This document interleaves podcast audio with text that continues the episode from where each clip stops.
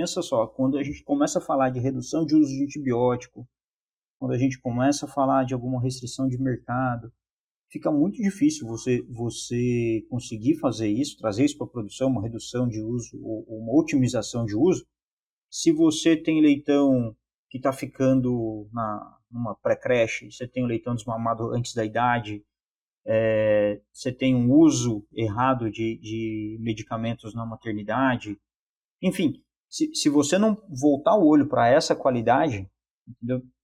isso acaba cobrando essa conta depois. E como cadeia, a gente arrasta isso, né? Não tá, ele não tá, o produtor não tá é, é, isento disso.